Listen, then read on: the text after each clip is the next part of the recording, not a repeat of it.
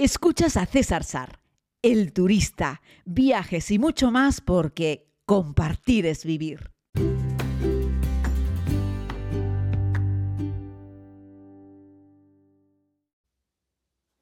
Saludos querida comunidad, bienvenidos a un nuevo podcast. La verdad es que es una alegría compartir estos espacios con ustedes, aunque no todos los días Puedo ofrecérselos exactamente a la misma hora de la mañana, porque ya saben que viajando tampoco tengo una rutina muy definida, pero les saludo nuevamente desde la ciudad de Londres, donde ayer chispeó un poquito, pero el tiempo acompañó en términos eh, generales, así es que pude caminar. Por cierto, estoy caminando una media de 20 kilómetros diarios, al menos es lo que queda reflejado en mi reloj Garmin de, de, actividad. Hoy fundamentalmente les quiero hablar de dos cosas. Una es un tema más práctico. Ayer tuve que hacerme la prueba de antígenos, eh, como les conté también a través de mis redes sociales, en Instagram y también en Facebook. Si quieren también podemos compartir allí cosas donde fundamentalmente subo vídeos y fotos de eh, en fin, de experiencias y cosas que veo o que me llaman la atención mientras estoy viajando. Eh, les decía que ayer les contaba, les enseñaba cómo era el lugar donde me había realizado la prueba de antígenos. Si eres un ciudadano español, viajas a Reino Unido en estos momentos y ya tienes la pauta completa de vacunación, lo que te piden es una prueba de antígenos al día 2 de haber llegado. Yo salí de España el 1, pero aterricé el 2 y por lo tanto el día 4 me he tenido que hacer la prueba de antígenos, una prueba rápida, un test rápido. Hay varios centros eh, habilitados donde lo puedes hacer. Lo que tienes es que reservarlo antes de llegar a Reino Unido. Por un lado haces la reserva de este test de antígenos, lo dejas pagado, con eso tienes un código de validación que lo vas a tener que poner en la documentación que tienes que rellenar online de sanidad de Reino Unido. Uno de los datos que te piden es, oiga, usted ya ha reservado su prueba de antígenos para el día 2, sí, correcto, y usted tiene que demostrar que que así lo ha hecho, ¿no? Así es que bueno, esos son los pasos, no te quedes sin viajar a Reino Unido por eso, hoy en día es muy fácil, no hace falta una prueba PCR al salir de España, solamente hace falta que el día 2 te hagas una prueba de antígenos, eso sí, que lo hayas gestionado con anterioridad y hayas seguido los pasos adecuados. A partir de ahí, ningún problema. Llegas a ese centro, enseñas el código QR, tu pasaporte, volvemos a necesitar pasaporte para entrar en Reino Unido, y a partir de ahí una persona muy amable, la verdad, te hace la prueba de, antígenos, esperas allí un minutito sentado y, y, esperas directamente allí por el resultado, que tarda, ya te digo, un poquito más de un minuto y tienes el resultado y aún así ellos te lo envían también validado por email cosa que probablemente tenga que presentar en el aeropuerto de salida. Así es que bueno, básicamente eso fue lo que hice a primera hora de la mañana, como estoy en el norte de Hyde Park, el lugar que había buscado para realizar esa prueba de antígenos fue la histórica estación de tren de Paddington, que por cierto es muy bonita, yo les recomiendo también visitarla eh, y bueno, pues, pues eso, te das un paseíto por allí por Paddington, yo había pedido la prueba PCR para las 10 de la mañana, tampoco quería pegarme un madrugón tremendo y está allí en uno de los laterales de la propia estación, no tiene pérdida eh, y si no, pues pregunta si alguien te va a orientar.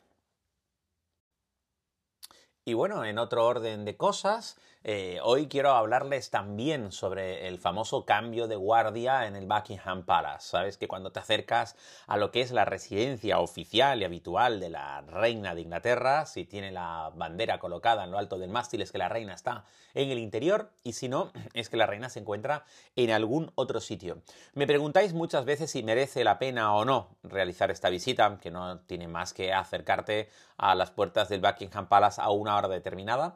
El horario va variando en función de la época del año, no es exactamente siempre a la misma hora eh, y la frecuencia con la que se hace tampoco. Así es que bueno, te recomiendo que vayas a la página oficial para, mirarlo en función de la época del año en la que tú vas a realizar esta visita. La respuesta es sí, tampoco es algo para tirar cohetes, pero si te pilla por la zona, pues yo creo que merece la pena que te des un salto para verlo. Pero más que verlo, porque esto es un podcast, te voy a proponer que lo escuchemos. Atención.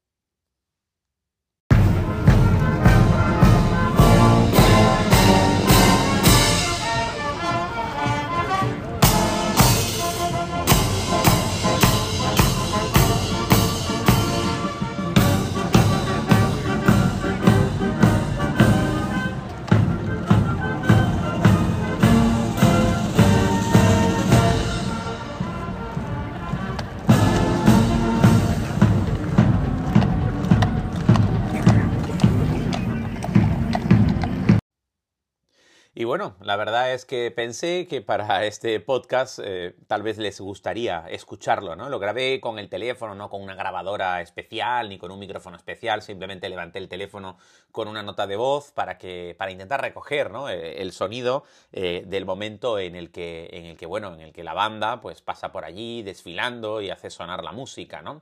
Como les contaba en la segunda temporada de la serie, les decía que hay cinco batallones militares que forman la guardia y que bueno, se les puede diferenciar por el número de botones que tienen en la chaqueta. Y es que no llevan siempre la misma cantidad de botones, ¿no? Eh, bueno, también se les puede diferenciar por la pluma que llevan en el sombrero. Una pluma azul son irlandeses, una verde y blanco son galeses, rojo y blanco son ingleses. Eso sí, si no llevan ninguna pluma son escoceses. Los que vi precisamente en este audio que les acabo de, enviar eran escoceses porque no llevaban ninguna pluma. En todos los casos, esos gorros enormes, grandes y negros que portan sobre sus cabezas están fabricados directamente con piel de oso. Y eso sí, son una auténtica obra de arte. No es que cada vez que eh, eh, alistan a un nuevo militar eh, maten un oso para confeccionarlo, se restauran los viejos sombreros y bueno, por eso son auténticas obras de arte porque están restaurados, llevan un gran mantenimiento, pues precisamente para no tener que utilizar muchas pieles de oso, pues lo que hacen es que se va heredando, por decirlo de alguna forma, esos enormes gorros que tienen un nombre en inglés que para mí es prácticamente eh, impronunciable, eh, porque además tiene un nombre y tiene un mote. Eh, y bueno, pues ya les digo, ¿no? Es posible que ese gorro grande negro que lleva un militar de la, de la Guardia Real lo haya llevado otro de la Guardia Real hace a lo mejor 50 o, 70 años. Y bueno, pues eso, la ceremonia dura aproximadamente 45, 45 minutos y lo que les recomiendo es que miren en la página web oficial si quieren más información. Desde el punto de vista práctico, tengo que decirles que muchos turistas, bueno, algunos turistas, eh, cuando se encuentran ahí delante del Buckingham Palace, no hacen mucho caso a las recomendaciones eh, o a las órdenes directamente que le da la policía que está allí. Vas a encontrar policía a pie, vas a encontrar policía montada a caballo, muy bonita por cierto, y vas a encontrar hoy en día también policía que va en bicicleta, ¿vale? Son bobbies, son policías británicos, eh, no te la juegues. Eh, lo digo porque se han dado casos de turistas que han sido deportados, es decir, turistas que no han seguido las instrucciones tan básicas como manténgase usted detrás de la línea, se la han saltado varias veces y a uno de los bobbies que están allí ha dicho, mire, se acabó y lo han detenido, lo han llevado directamente al aeropuerto y lo han mandado a casa en el primer avión. Esto que les cuento no es parte de una leyenda urbana, estas cosas han ocurrido en Londres.